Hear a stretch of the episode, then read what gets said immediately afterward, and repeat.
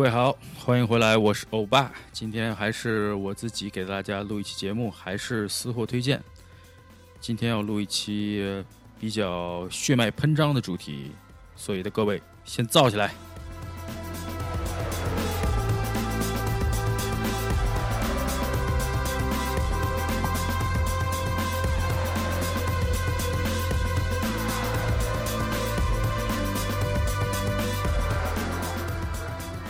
这个话题其实是从去年看这个 Ford v Ferrari 啊，国内翻译过来叫《极速车王》这部电影看过之后，就越来越把之前自己对赛车的那种热情感觉又找回来了一些，所以今天想围绕的这个主题，呃，给大家稍微聊一聊吧。呃，虽然我个人对整个赛车历史不是说特别的熟悉，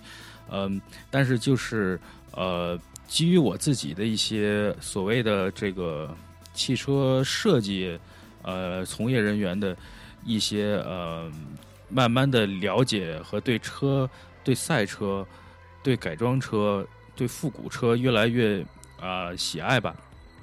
那赛车在整个这个汽车文化中是一个非常非常重要的一部分，嗯。除了这个大家都知道的这个 Formula One 一级方程式之外，还有其他非常多多种多样的这种赛事，比如说，呃，这个电影里面提到的这个，呃，二十四小时的勒芒，呃，Twenty Four Le m a n 这个比赛就是一个在汽车史上都非常呃知名的一个比赛，它相当于是嗯把这个就是汽车的。要你每个车队要开连续开二十四小时，然后在这个整个的赛程过程中，你有两个车手可以互相交换，呃，但是你的呃整个的车的这个性能、这个持久力、这个呃耐久度，然后能够长时间的保保证在一个高速的运行下，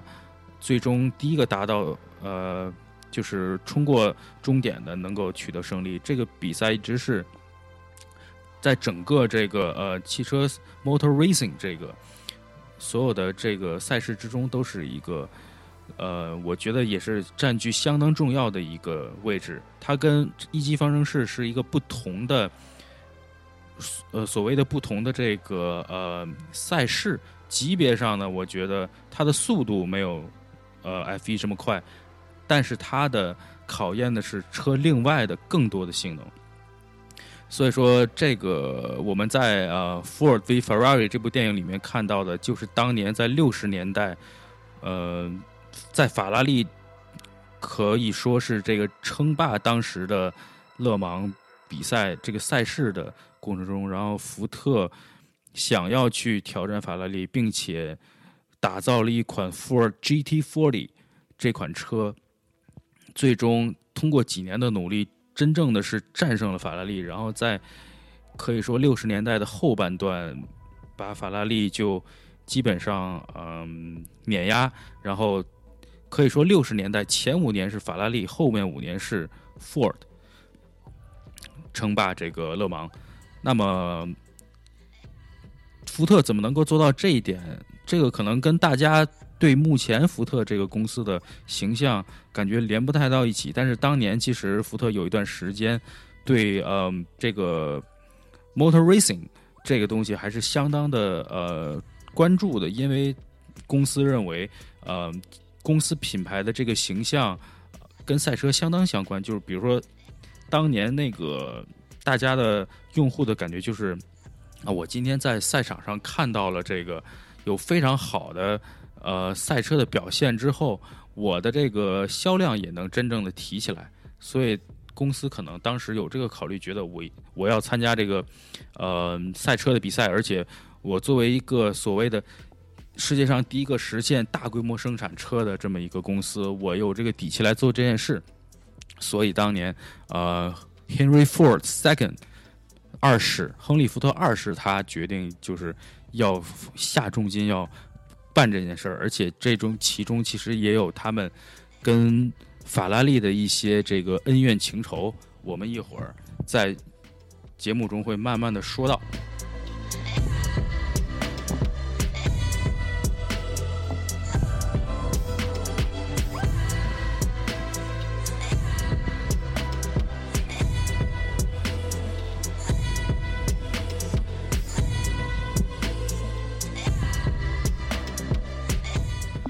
虽然说呃，Ford v Ferrari 这部电影不能说是完全的呃还原了当年的历史，但是我觉得还是把一些这个想要强调的当时发生的事情有进行了一定程度的还原，而且我觉得呃，Mark Damon 和 Christian Bale 这两个人在呃里边这两个热血。的男青年的形象还是非常的让人看后感觉血脉喷张。呃，而那么他们俩这个 Mark Damon 演的这个人的原型叫做 Kara Shelby，也就是 Shelby American 这个性能车车厂福特去找的这个性能车车厂的呃创始人。以前他是一个赛车手。那么他怎么成为赛车手？还有他后来怎么建立的这个 Shelby American 这个公司？我们今天就从这个上面开始聊起来。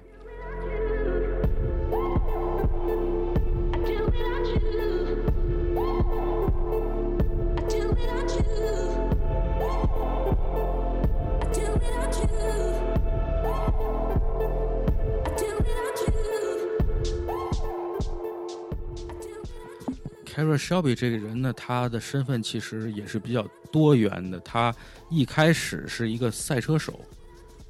而且做赛车手更早之前，他其实是一个所谓的商人，啊，做了这个什么养鸡场啊之类的东西。然后后来变成了一个赛车手，后面又开始组建一个这个这个赛车的所谓的车队，这么一个公司，性能车的一个车厂。后面又做了其他方面的创业，所以这个人其实他是，呃，不能单单的把他理解成为一个车手或者怎么样。这哥们儿呢是，呃，生于美国的 Texas，Texas 这个州呢，在美国也是属于一个中部的一个州。大家知道 Dallas 达拉斯这个城市就是在 Texas，达拉斯呢，可能大家能联想到牛仔，所以说这个地方是一个相对比较呃偏僻的。呃，一个州不是那么人口不是那么密集，而且民风比较彪悍。呃，听说是这个可以带枪直接出门。大家可能有比较多的传统的美国人是生长在这个州的。所以说，其实 Shelby 生长在一个嗯，不是说大城市，而且他的父亲只是一个普通的邮递员。嗯，然后他生于这个也是美国大萧条的这么一个时代。当年就是可以算是他也吃过苦，过过苦日子，然后呢，呃，参加过二战，当过这个飞行员的这种培训老师，然后呢，嗯，后面就像我说的，他做过呃一些所谓的生意，啊，做过养鸡场，然后因为这个养鸡场的这个呃一些也是疫情的原因吧，鸡都给死了，然后好多好多。本来要给他产生这个利润的这些鸡死了之后，他就直接破产了。然后也是算是一一种，呃，不以而为之吧。然后就是从二十九岁左右开始，才真正的加入了赛车这个行业。大家知道，因为现在其实玩赛车的人，尤其是呃 Formula One 里面这些车手都非常非常年轻，从小就开呃卡丁车。然后在这个十几岁，呃，二十岁出头就已经进入了 F 一这个金字塔顶尖的这个赛车的赛事。可是当年很多赛手，呃，包括 Cara Shelby，也包括非常知名的这个 Juan Fangio，他们其实都是在三四三四十岁的时候还在开车这么一种状态。呃，所以说他这个 Cara Shelby，他一开始其实。玩赛车也不能说是非常的一个从小的一个呃根正苗红的事儿。他可以说一开始只是觉得有兴趣，然后开始开始发现自己好像真的是有点天赋，因为慢慢的开始赢比赛，呃，可能一年多的时间就已经受到了一些人的关注，尤其是有这种啊大车队可能想要邀请他加入，这样就是他这个人。能够呃从这个默默无闻到这么短的时间就出现在大众的视野里面，其实跟他自己这个特别会推销自己这个呃天赋是非常相关的，而且他之后包括他自己做公司，他的这种呃自我营销的能力是非常可见一斑的。Miracles coming out the blue. Circle dance like a Quaker brings me right back to the pit. I search for a savior, never know when this is it. Preaching to the congregation, club burning up, conflagration, bread and wine, consecrated. Let's have a conversation at night service. 这个人从来都不想给人打工，一直都想自己做点什么。所以说，当时当车手也跟他的这个 破产啊，然后家里面的经济压力呀、要这个养整个家庭啊，有孩子有老婆，要要维持生计相关。然后，既然受到了重视之后，他就有机会去欧洲参加比赛，开始去了阿斯马丁，然后出了一点小名之后呢，本来想用这个一些赛事的奖金来赚钱。呃，然后可以去这个全世界去比赛，他还确实去了阿根廷啊、墨西哥啊这些地方。当然，所参加的这些赛事也都是非常危险的这种，比如那当时的那种，大家知道，在呃六十年代的时候，甚至更早的时候，就是汽车的安全性还都没有做到现在这么好，尤其是在赛车场上，这个不像现在的 F 一有非常多的这个安全套件来帮助车手。早期的这个赛车时代，也就是在一九四零年之前，那个时候可以说是赛车比赛里面是没有路边辅助，然后车也没有说这么先进，也没有车载的电子辅助系统，没有这种啊车队在远程可以操控你车里边的所有的这些呃传动啊，还有就说各种电子套件，然后呢也没有说是维修站啊。没有这种加油的呃设设备，所以说车手最早的时候，他们是需要自己带上那些维修的工具，然后带上这些替换的零件啊，还有汽油什么的，边边带这些东西边开车。然后如果出了什么问题，他们要自己动手去修。所以说最早的时候，呃，车手是那种需要非常全面。然后大家也知道，就是。有很多的这个早期的汽车赛车赛事都出了很多的事故，比如说 Le Mans，曾经我记得是在五十年代出过一次呃很大的事故，就是一辆车飞出了赛道，然后就是直接掉到了观众观众席里面，然后当时好像死了有八九十个人，然后其他的包括 F 一也是，F 一就是说当时我记得有一段时间。所有的 F 一的，从早期的五十年代到到后后面的，可能九十年代，曾经有六十五位左右的车手在在这个比赛中丧命。每年的 F 一的主办方都会调整这些规则，然后要求这些呃车队调整新的空气动力学套件。因为一个原因是他们希望这个比赛肯定竞争性更强一些，他不希望有某一支车队就长期独占鳌头，所以他会就是调整这些规则。另外，他也一直在增加安全性的这方面的考虑。比如说前几年就是呃这两年吧，F1 就新加入这个 Halo 这个套件，就是是在一个驾驶员的正前方，呃有一个类似于 Y Y 型的这么一个呃支架结构，然后一一。起支撑到呃驾驶员的上方，这个正前方加入这个套件之后呢，我相信在这个车产生侧翻的时候，会对车身有一个很好的保护作用。嗯，大家也都知道，就是非常传奇的一个车手啊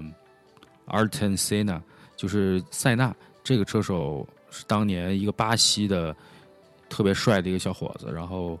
在 F 一的这个车史上，也是一个呃相当知名的人。他的这种呃驾驶赛车的这种呃风格，还有他本人的这个个人魅力，可以说当年在巴西也基本上变成了一个民族英雄的这么一个角色。他就是在啊 F 一在九四年的 F 一的呃一场比赛之中，呃发生了一个事故，然后在当场丧命。嗯，所以说在那之后呢，F F 一就是对这个安全性就越来越重视，越来越重视。塞纳就是最后一个在 F 一赛场上就是呃去世的这么一个车手。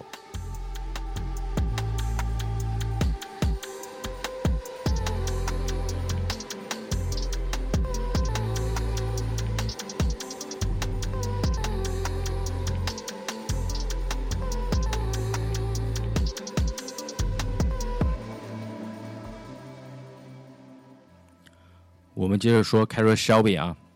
总共可能参加了有八十一场比赛，然后有一半儿他基本上都得了冠军。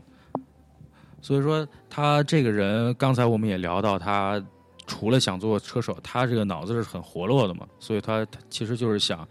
能不能把法拉利这个非常好的牌子能够引进美国来卖，所以他当时也是想跟法拉利去接触，但是可以说是当年被 Enzo Ferrari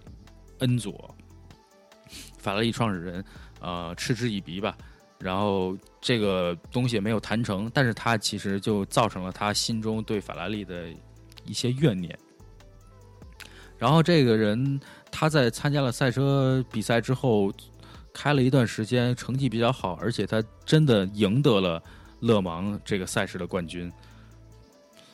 但是在比赛过程中呢，他渐渐发现自己这个先天性心脏病这个事情，慢慢的就是对他的赛车的职业生涯造成了非常大的影响。他父亲其实就是在四十六岁的时候因为这个病去世的。他就是在呃赛车的时候，他发现这个他自己就受到了非常严重的心脏的这种影响。他就是可能开了一段时间之后，他就需要就是稍微的缓解一下这种所谓的疲劳和这个紧张，然后就靠这种非常强的意志去维持能够结束这个比赛。所以说后来。呃，他的医生跟他说：“你的寿命只能再活五年，你这个赛车这件事儿肯定是对你没有好处的。”然后他就是后来也真的是不得不放弃了赛车这件事儿。他自己不能当车手，但是他还是非常呃喜欢这个运动嘛，然后就开了一个赛车手的培训学校，然后嗯，开始了打造自己想。想打造的一个赛车，我记得电影里面这 McDamon 这个形象也是，也是有一些简单的介绍他之前怎么怎么样，然后后来开始办这个公司。当时其实在美国来讲，呃，最好的就是在他所能接触的这个赛事之中比较好的，就是口味，就是科尔维特这个嗯通用的这个品牌。当年可以说是称霸很多的赛事，所以他要想打造一个 c o v i d Killer，就要干掉这个科尔维特。呃，然后他当时的可能有些朋友知道，Stingray 这个车型是科尔维特当年非常经典的一个，从造型上来讲，从性能上来讲的一个车型。呃，然后他就想怎么怎么样才能能够就是击败科尔维特，他就去欧洲，他想寻找。到欧洲寻找一些更加轻量化的一些啊汽车的配件，轻量化的底盘，然后他，但是当当时他一穷二白，他也没有这种呃经济实力去做这件事儿，所以他就用到了我刚才说的这个商业运作的头脑。他呢想去找一些轻量化底盘，再结合福特的发动机，把它攒在一起。但是他在游说这个众人的过程中，他是采取的一个所谓的两边骗的一个一个策略，就是他先去欧洲，到了一个公司，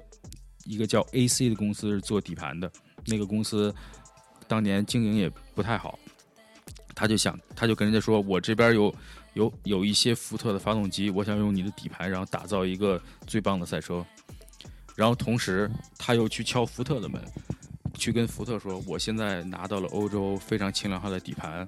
我只需要你提供一些引擎，我就可以帮你打造出最牛的、最好的赛车。所以他经过这个两边的这个运作，然后慢慢的就把他的这个公司做起来了。然后他呢，其实还有一个呃有意思的跟文化相关的问题，就是他本来。刚才我说他是在 Texas 德州这个地方，然后后来他搬到了加州。为什么搬到加州？因为当时加州其实是呃 Hot Rod 这个汽车改装这个文化兴起的地方。Hot Rod 其实就是有很多人，就是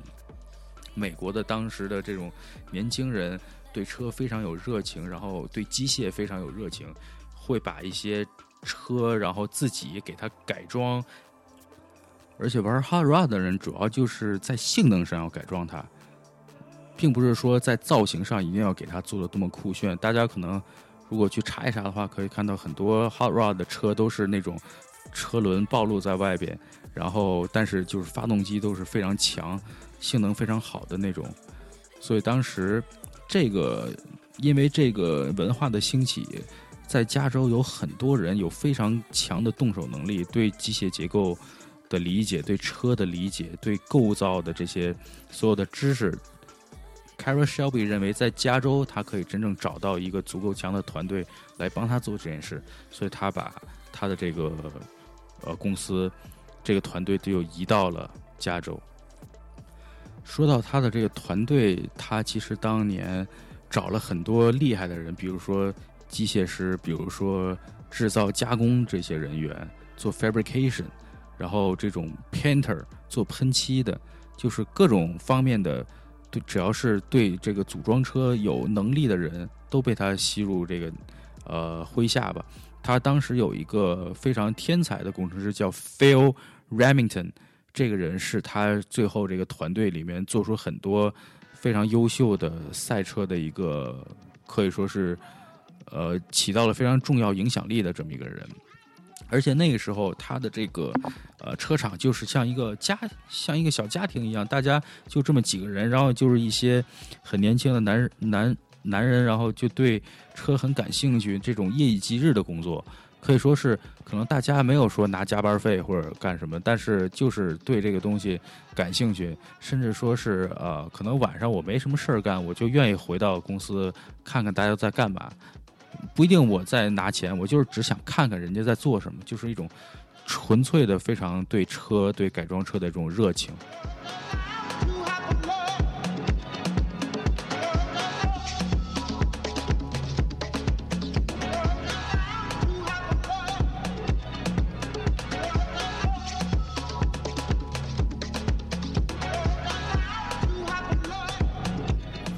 但是单单有一个好的这个团队也不够，你也需要会营销自己。所以 Carol Shelby 的这个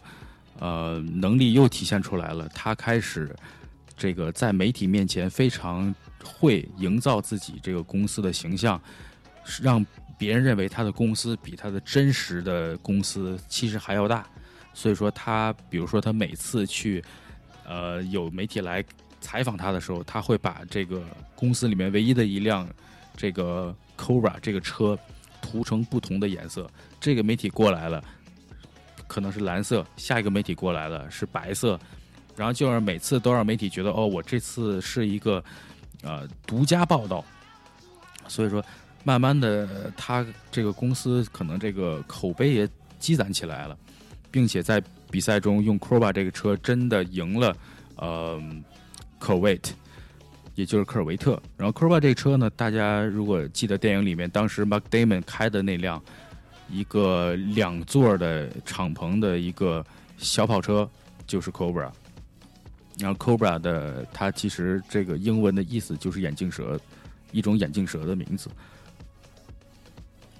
而当年福特就像我节目一开始说的，为了提高自己的销量，然后想通过这种。呃，汽车的赛事打造一个性能车，把公司的这个形象提升起来，他就提出了想要去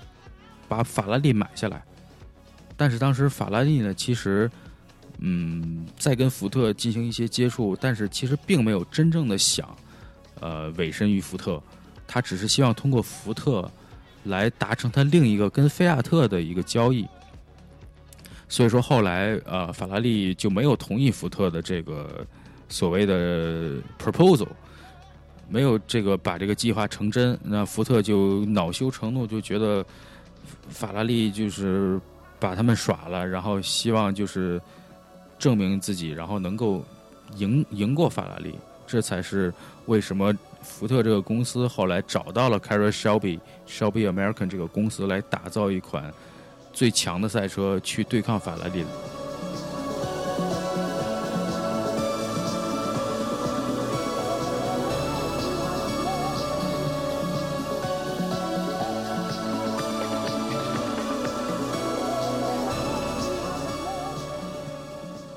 就像我一开始在节目里面提到的，法拉利当年可以说是称霸了各项赛事，所以说你要真正想赢过法拉利，你必须拿出一点真东西来，一些与众不同的东西来。嗯，所以说车队就开始，他们这个 Shelby American 这个团队就开始想，怎么样能够提高车的这个空气动力学的性能。然后呢，这个他们团队中当时有一个人叫 Pete Brock，呃，这个年轻人当时，呃，他曾经是在通用供呃供职，然后他做过工程师。他记得当年在通用见过一个呃三十年代德国工程师当年所构想的一种呃空气动力学的一个车身的流线型。呃，但是当时呢，可以说。因为他这个想法过于激进，所以说一直没有能够真正的付诸实践，没有人真正的做过这种车身的流线型。因为它的这个形状其实是跟当年很多这种赛车的这种水滴形，也就是说，呃，车头这个车的中间相对比较比较这个整个截面比较大，然后到车尾面面渐渐的收缩成一个水滴形的这么一个。这个整个的体量，但是它这个当时这个新的动力学的空气动力学的想法是说要把车尾一刀斩开斩掉，就变成了一个就像有这么一个土豆，你把它最最后面这个位置切切拦腰切掉，然后呢，这个形态其实是在空气动力学之中，在后面很多呃实例我们都已经呃了解到，它其实是非常有效的。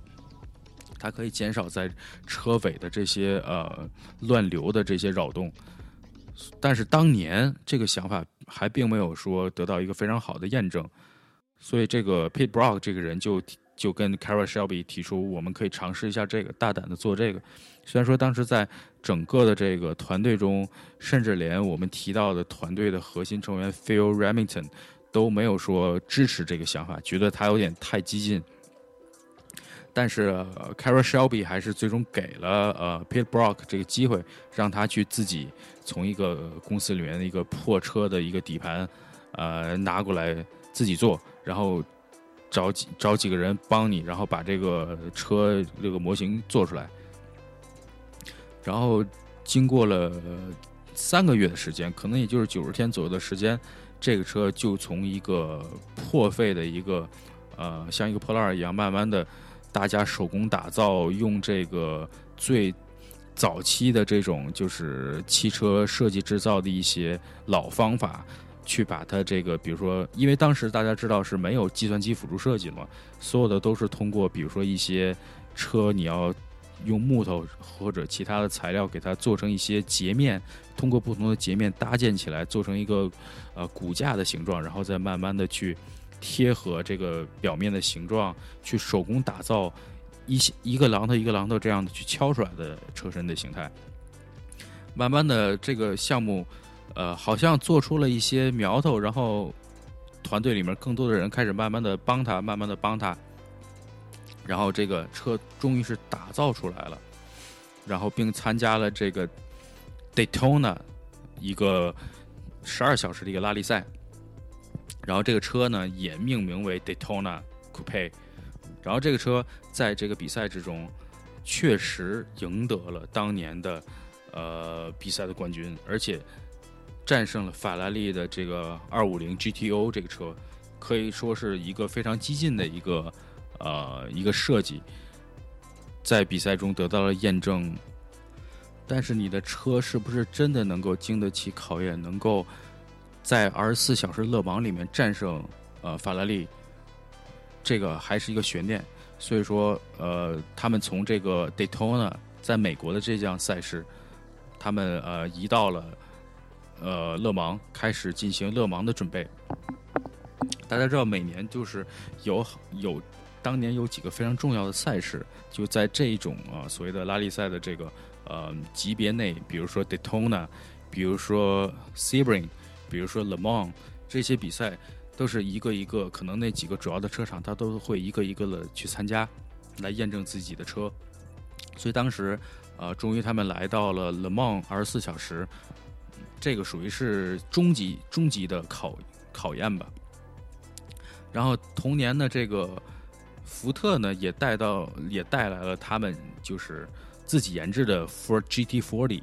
这款车，然后呢，也希望能够在这个比赛里面战胜法拉利。很多当年的比赛都是有两个组别的比赛，Le Mans 也是其中之一。它有一个 Prototype 级别，还有一个是 GT 级别。Prototype 级别基本上就是说，是更高级的一个级别，你可以做不同的呃模型，然后不同的测试的样车去挑战这个中级的级别。而另外一个 GT 呢，基本上是一个你这个车是要在路上能跑的一个车，然后可能一个。把它改造之后，呃，提高之后做的一个级别，所以说它可能有点更像一个量产车的改装，而 prototype 级别就更多的是一个非常前卫的一个呃实验性的东西。所以当时其实福特带的 GT40 跟呃 c a r r o Shelby 带来的这个 Daytona，他们并没有在同一个组别里面参赛，然后两个公司也在这个 Le Mans 里面其实。发挥出了不同的这个状态吧。Daytona 表现非常出色，当时就是让别人眼前一亮，在 GT 里面表现的很好，赢得了法拉利。而这个 GT40 却是因为它的机械故障问题，在这个当年的这个比赛里面，三辆车全部都退赛。这也让福特看到这个 Shelby American 这个公司的潜力，所以。他们本来是想去赢法拉利，结果又是颜面扫地，败退而归，所以他们就决定要和 Carol Shelby 联手一起来，来这个打造一款更更好的 GT40，在下一年的比赛里面可以战胜法拉利。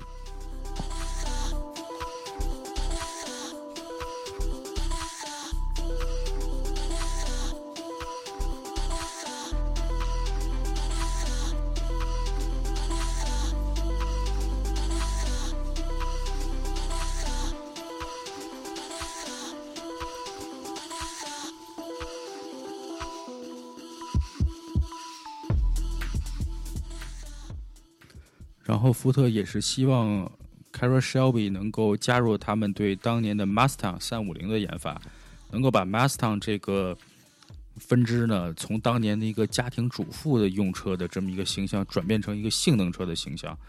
所以说，一下子 Shelby American 的这个公司的工作量就变得巨大，他们的这个以前的小作坊已经不能够继续满足所有的这些项目了，所以他们就搬到了 LAX。洛杉矶机场这边附近的一个一个停机坪，这个里边大家应该在电影里面也有印象，他们的这个工厂的这个所在地。然后呢，他们呃到了那边之后呢，相当于是场地比以前可能大了得有四倍，然后增长为一个二百五十人的一个团队，而且很多很多的这个团队成员都是二十岁的年轻人。嗯，可能这个有点变味儿了，从以前的家庭的这种和谐的氛围，变成了有点疏远的这种，呃，可能每个人都并不是很熟悉的这么一个这个关系的这么一个团队。然后福特也一直在给呃 c a r a Shelby 施压，说为了在明年我们要战胜法拉利，所以你一定现在要把工作重心放在 GT40 上面，而不是你这个 Cobra 这个你自己的这个车型。然后呢，呃。团队就是可以说在非常短的两个月的时间里面，把 Ford GT40 进行了一个改造，呃，赶上了参加当年的这个 Daytona Continental 的比赛，又去参加 Daytona，然后在接连的这个赛事胜利之后呢，他们当时还是比较有信心的，又去参加了来年的 Le Mans，结果这个时候福特就开始啊出了一些昏招。福特一个做 Special Vehicle Unit 这个模块的一个主管要求，Shelby 他们把所有的要参加比赛的 GT40 的赛车的发动机都换成福特自己原厂出品的发动机。他希望福特可以用自己原厂这个所做的发动机，在亨利·福特二世面前赢得这个 Le Mans 这个比赛，然后可能让他自己脸上有光。结果，因为这个是非常临时的一个改动，他们没有考虑到这个发动机一里面的一些这种呃结构的一些呃性能上面的连接，比如说比如说螺栓啊，或者是其他的支撑件的一些呃连接，结果车在这个比赛之中造成了故障，全军覆没。然后福特这个亨利福特二世就就火了，就是我来到勒芒啊，找了这么多人来，觉得本来是想这个载誉而归的，结果又吃了这么一个呃全军覆没的败仗，然后就非常不爽，然后就是就是非常就是说严厉的希望这个 c a r o Shelby 的公司能够全力的做 GT40，不要再做你其他的 Daytona 这些车型了，因为当年呃 c a r o Shelby 也用 Daytona 去参加了呃 World Manufacture Championship，并且赢得了这个比赛，战胜了法拉利。所以说他们觉得这个公司有点分心，觉得他应该说是主要去主攻 GT40。然后当年可以说这个 Shelby America 已经是被福特这个非常这种属于是呃全力的去呃吞并了，所以说它有很多这个项目还有业务能力都已经是呃被福特可以说是所控制，所以说没有办法。Daytona 是一个非常好的车，但是现在他们的工作中心不得不从 Daytona 转到了 GT40 上面，而相关的做 Daytona 研发的这些、呃项目人员也瞬间被抛弃了。当年他们在欧洲参赛的时候，他们去参加这个呃 World Manufacturer Championship，然后当时准备了几十辆车，结果呃赢得了比赛，战胜了法拉利之后，面对这个窘境 c o r Shelby 就就就说：“那我们现在已经不需要这些车了，你们就直接把这个车不用运回来了，直接就就扔在这个海里就完了。”可见当时这个 c a r o Shelby 也是承担了非常非常大的压力，他已经没有钱或者精力去管其他的车型了，而且福特当年为了能够在来年真正的战胜法拉利，他们又聘请了另外两家车厂。两个这个赛车团队去一起去跟 Shelby 又形成了一个队内的一个竞争，所以说当时的这个白热化的局面，就是让整个的这个 Carry Shelby 就是在比赛之前感受到了极大的压力。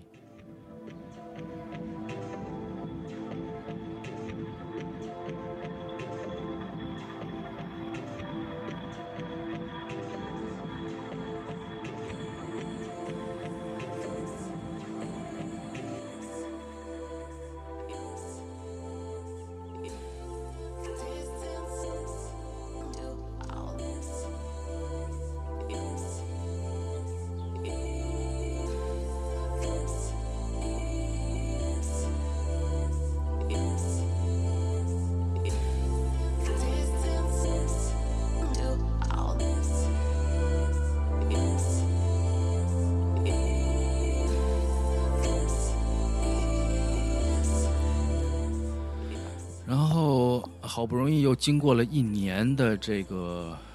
准备吧，有点类似上一年 GT40 呢，经过了改造之后，赢下了六六年的这个 Daytona 和 Sebring 这两项赛事，也就是这两个在进军 Le Mans 之前的两个所谓的预备性赛事。福特整体看好，法拉利变成了一个呃不被人所看好的这么一个呃车队。然后呢，电影里提到一些细节，比如说一开始这个呃 Christian Bale 这个他的原型 Ken Miles 他开的这个车车门关不上，这个确实是真事儿。当时有一些可能小的故障，一开始他没有说在起跑的时候占据先机。但是因为 GT40 这个车，他们当时调教的太好，所以说在后门越跑越快，越跑越快，而且也得到了这个性能的这种真正的检验，一路领先。然后就 Ken Miles 已经就是说把后面所有的车，包括福特自己的 GT40 都甩了就是很远。然后当时因为一些政治原因，就像电影里面我们看到的这个，呃，可能福特公司希望他们。又可以用一二三名这个包揽前三的这个姿态，同时冲过这个起点，啊终点线，所以说他们就是啊让 c u r Shelby 跟 Ken Miles 说，你们能不能开的稍微慢一点？这个其实大家知道，对一个赛车手来讲，赛车手的天性就是一定要永争第一这么一种天性，你让他去慢慢开，其实是对他的一种羞辱。但是因为当时这个呃公司所受的这个车队所受的这个压力，Ken Miles 可能觉得也不得不这么做。于是呢，就真正他们就达成了这个三辆车同时冲线的这么一个创举。福特当时非常高兴，因为我三辆车一起冲线，然后这个整个在这个画面上呀，在这个这个整个的市场营销上面都是一个非常好的一个范例。结果 Ken Miles，呃，后来大会这个主办方宣布说是。因为你在起跑的时候你是第二顺位，比后面的那辆 GT40，也就是第四顺位的车，你起跑的位置靠前，所以说整个比赛结束之后冲线的时候，后面那辆车是比你跑跑得更远的，那么后面那辆车理应拿到比你更好的一个成绩，也就是 Ken Miles 慢下来，为了就是谦让后面两个车一起冲线所做的这个。呃，举举动，他的冠军就被取消掉了，因为他就直接变成了亚军，冠军变成了在他后面起呃起跑的那个那辆车，也让 K Miles 其实也受了很大的打击。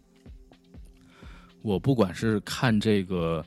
呃真正的这个历史事件，还是说在看这个 Ford v Ferrari 这个电影的时候。嗯，Christian Bale 演的这个 Ken Miles 这个角色，当时的那种憋屈的感觉，我都是非常这个感觉，就是很很很心痛吧。然后后面，也就是大家也在电影里面都看到，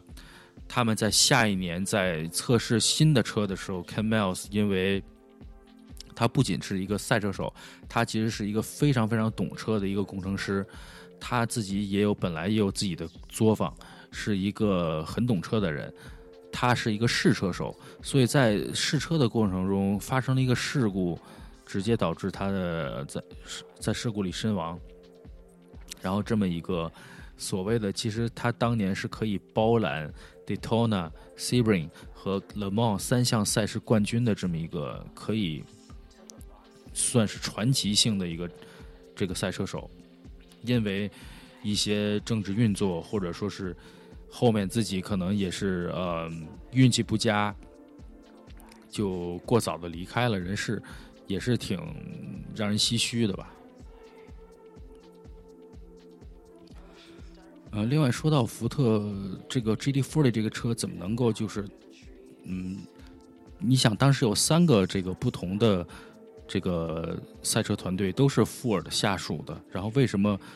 ？Corey Shelby 他们这个车队的 GT40 就最终可以比另外两辆要优秀这么多。其实，因为他们当时的团队自己研发出了一个换这个刹车系统的这么一个呃结构，可以让他们把整个这个车在进入维修站进行一个换刹车系统的这么一个过程缩短到仅仅为二十秒，给他们就是争取了非常非常多的时间。因为它设计了一个结构，可以把整个系统一起换掉，而不是说可能慢慢的要去拧开啊，然后去再重新组装这种。所以说，正是因为他们团队的这种优秀，而也是因为他们这种小作坊的性质，可以说产出了一个最优的结果，最后赢得了一个比赛。刚才我们也在节目一开头说过，福特当年不只是赢得了这一年的勒芒，他是后面可以说是称霸了六十年代后面的后半段。所以说来年呢，法拉利也想反超，也想反扑，福特需要就是说生产出或者说是拿出一个更好的一个赛车来跟法拉利去竞争。所以说，呃，GT40。也需要在他们这个 Mark Two 的这个基础上去继续升级。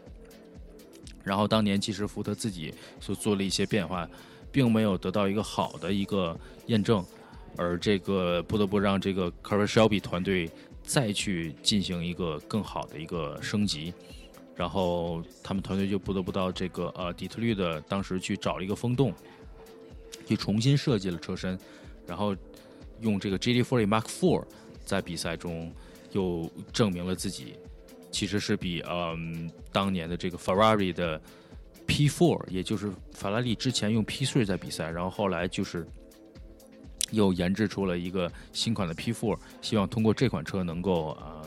把 GT40 干掉。那法拉利称雄了这个勒芒这么多年，他这个公司包括恩佐法拉利本人也肯定不是好惹的，他肯定也希望在来年能够翻盘，所以说恩佐法拉利也是要求呃首席工程师整个团队要研制出来一个更强的车，所以说他们在 P3 这款车的基础上加长了底盘，增强了发动机的性能，然后呢，呃，希望在来年可以用这个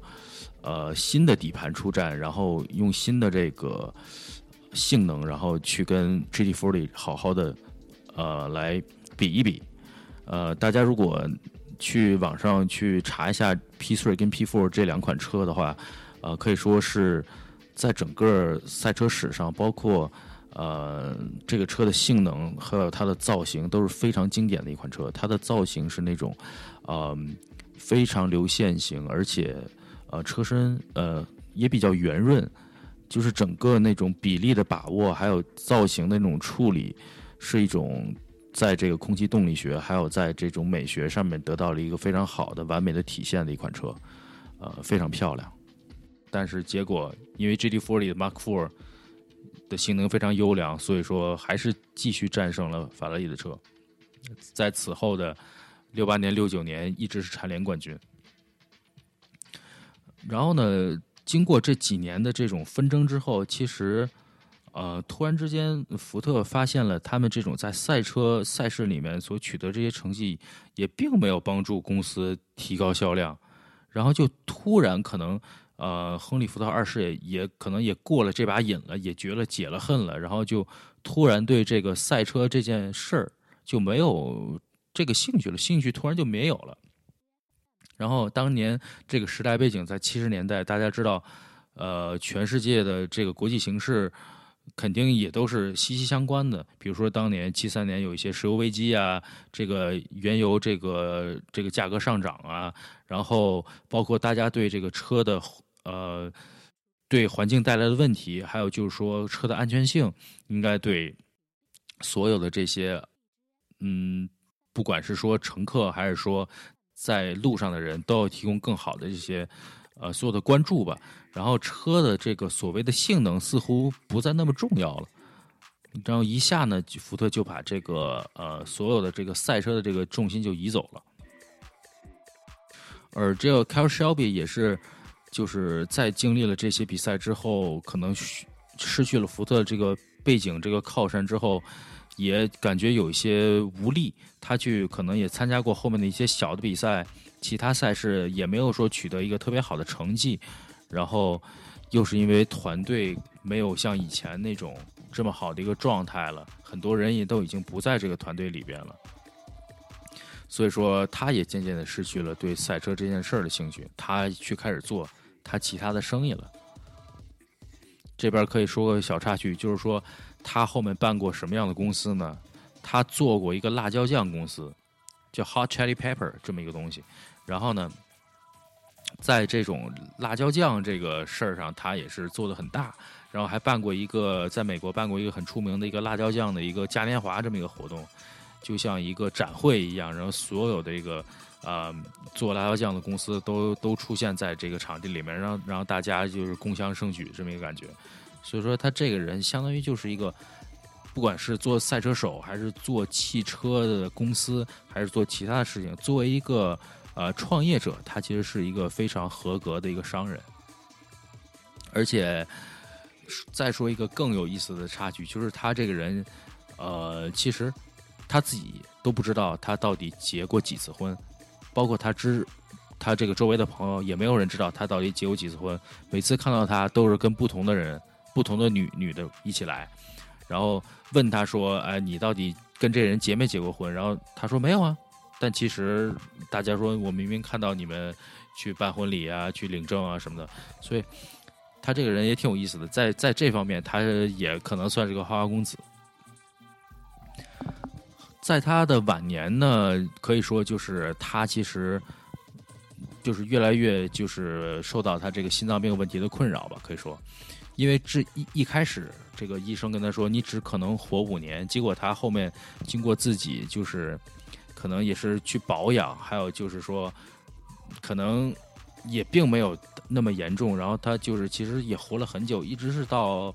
八十九岁才离世。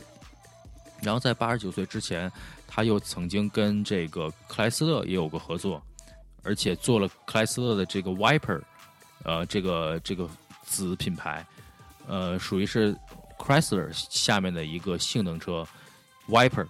这个车型呢，可以说，呃，它不是一个子品牌，但是它 Viper 这个这个至于 Chrysler 的这个关系，可能有点就像 Cobra 之于福特的关系。呃，两个这两个车型呢都是公司的性能车，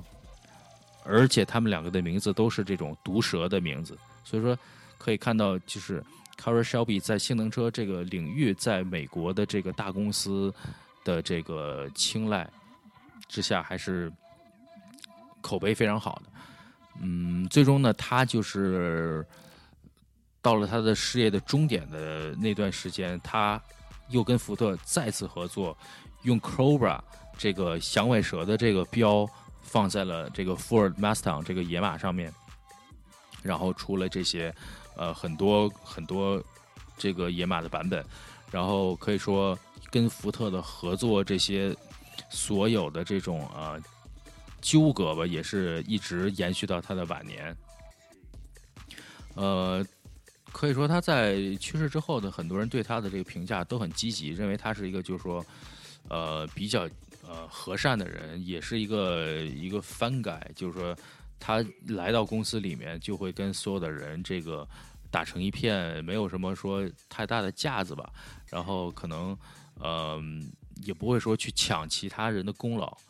嗯，这个我觉得其实还是挺重要的吧。作为一个老板来说，可能跟大家能够。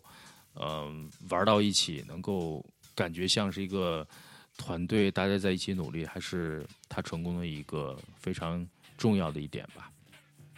他自己也说，他可能比较可贵的点就是在于他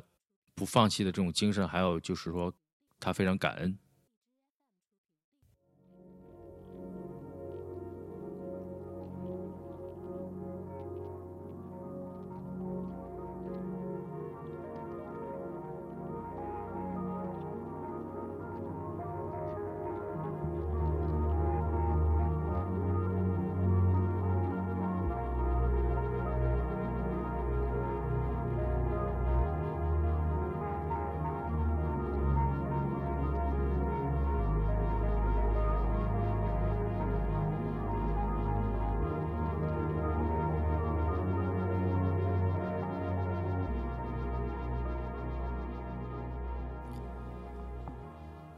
说完呢，Caro Shelby，我们最后大概聊了这两个公司吧，福特跟法拉利这两个公司。其实这两个公司在造车的理念来讲是完全不同的两个公司。从一开始的他们的出身就不同。呃，法拉利是一个呃从阿尔法罗密欧这个公司里面脱胎出来的一个，一开始就是玩性能车的这么一个公司。就是恩佐法拉利，他其实从小喜欢呃赛车，然后他的可以说学业里面就是有一种这个要去做赛车的这么一个精神，所以他的呃所谓的卖法拉利的这些量产车的目的，就是为了呃赚钱来做他的赛车事业，所以说他从一开始在呃阿尔法罗密欧的时候。就做这个性能车的这这个部分，然后后来剥离出阿尔法罗密欧之后，呃，有四年时间他不能用这个法拉利的名字，呃，车牌去去造车，但是也恰恰就巧了，这段时间正好是二战的时间，所以说过了这段时间之后，他呃把这个车设计出来之后，就开始真正的用法拉利自己的名字去去比赛。然后就一直参加各种赛事，包括在勒芒里边，从四十年代开始，呃，二战之后，勒芒重新回归之后，就开始参加，开始赢得比赛，呃，慢慢的称霸各种各样的赛事。所以说，法拉利它的基因就是赛车，而相对来讲，福特它是在美国密歇根这么一个地方出出生的这么一个公司，它的在美国中部平原这块儿。呃，地大，然后又平坦，嗯，大感觉造车的东西的理念就是说，我们要造舒适的，然后宽大的，一家人都能进去用的这种车。嗯，可能过多的性能最早并不是这个公司所追求的东西，而且从亨亨利福特，他最早开始就是用生产线来制造这些呃这些车，所以说。呃，他的理念是希望能够量产东西，所以说福特的他最早对性能车并没有更多过多的追求，而且在五十年代的时候，美国有一个组织叫 Automobile Manufacturers of America，这个组织呢是由美国的 Big Three 啊，Chrysler、GM 还有 Ford 这三家公司啊主要组成。然后 Henry Ford Second，他是当时的这个委员会的主席吧。当时他们就有一个规定，就是说觉得我们在呃美国就不要搞赛车，我们就就都是做我们自己做量产车，然后赛车我们都不不去碰。呃，所以说当时福特就是非常的所谓的很规矩吧，他们就真的并没有就是说参与任何的赛车的这种研发。呃，但是后来，呃，福特发现这个 GM 其实暗地里一直在研发 Corvette，一直在研发这个性能赛车，而且也参与更各种赛事，然后在赛事里面夺冠，呃，锋芒毕露。然后当时有一句话就是呃 Win on Sunday, sell on Monday，就是说你这个车在周日的时候能赢之后，对你品牌的形象是一个很大的提升，然后。周一的时候就有很多人去买你这车，所以当时，呃，福特也是意识到应该是也开始做一做性能车了，这才是他为什么要开始进入这个赛车这个领域。也是说，在这今天的节目一开始我们所提到的，为什么他一开始的最初的想法是要把法拉利买掉，因为他觉得最简单直接的方式就是把当时最好的这个赛车的这个公司买掉。而且他们当时确实也进行了非常周密的这个研究和并这个并购方案，但是最终没有成型之后，福特确实也是很这个懊恼吧。所以说，福特跟法拉利这两家公司，他们不管是从背景上还是从出身上面来讲，就从来不是一个类型的公司。他们在体量、在公司的体量跟这个财力的能力上。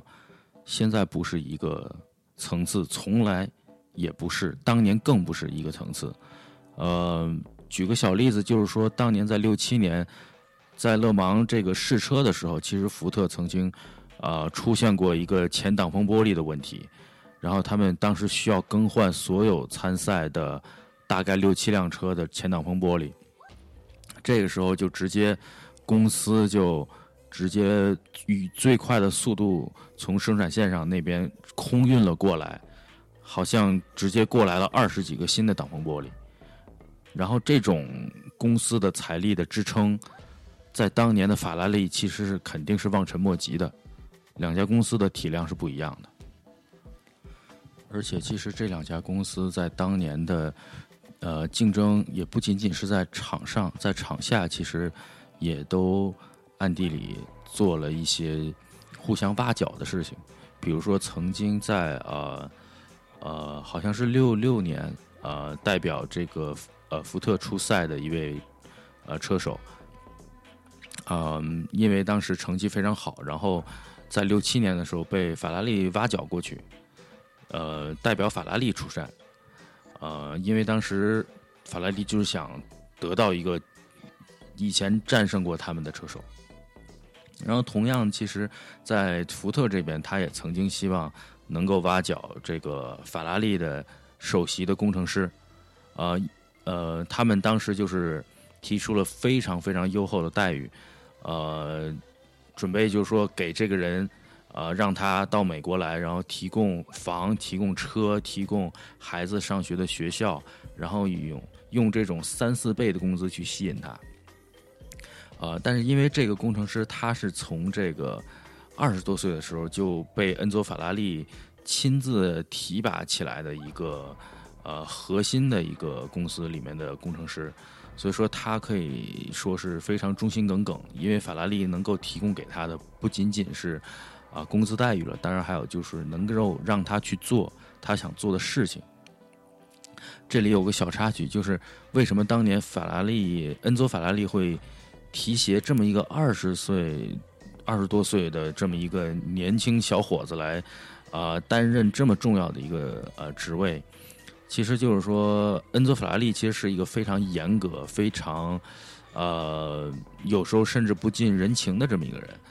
嗯，他曾经就是有一段时间把公司的主要的核心的这个工程师全部给开除了，就是因为那些人。呃，在公司里面和他的妻子呃不和，他的妻子当时也是就是参与公司的一些运营吧，然后就说把公司里边的呃可能呃一些经营理念啊，或者是一些呃作风，然后让那些工程师很不满，然后就直接跟法拉利跟恩佐法拉利提出说，呃，要么他走，要么我们走。结果恩佐法拉利就。没有用，没没有继续用那些工程师，所以说导致当时法拉利也是流走了很多，流失了很多核心人才，这样才把这个二十多岁的这个呃首席工程师慢慢的给培养起来的。行，我觉得今天啊，我们可能大概把这个 Ford v Ferrari 这整个这件事儿跟大家。呃，前前后后的算是唠叨了一下，然后呢，二十四小时勒芒这个赛事也稍微提了提。嗯，后面其实我还有很多想跟大家分享的关于赛车呃里边的一些事情，比如说我很想呃聊一聊呃 F1，很想聊聊一些传奇的车手，比如说 Alton Senna 塞纳，还有就是这个 Juan Fangio。就是相当于是 F 一呃初期呃最牛逼的一个车手，可以说是所有的这个 F 一车手的一个祖师级的一个祖师爷级的 OG 吧。所以也许下次或者今后再有机会的话，我想把关于车手和 F 一的事情也跟大家分享一些。那么今天就这样，大家 keep racing。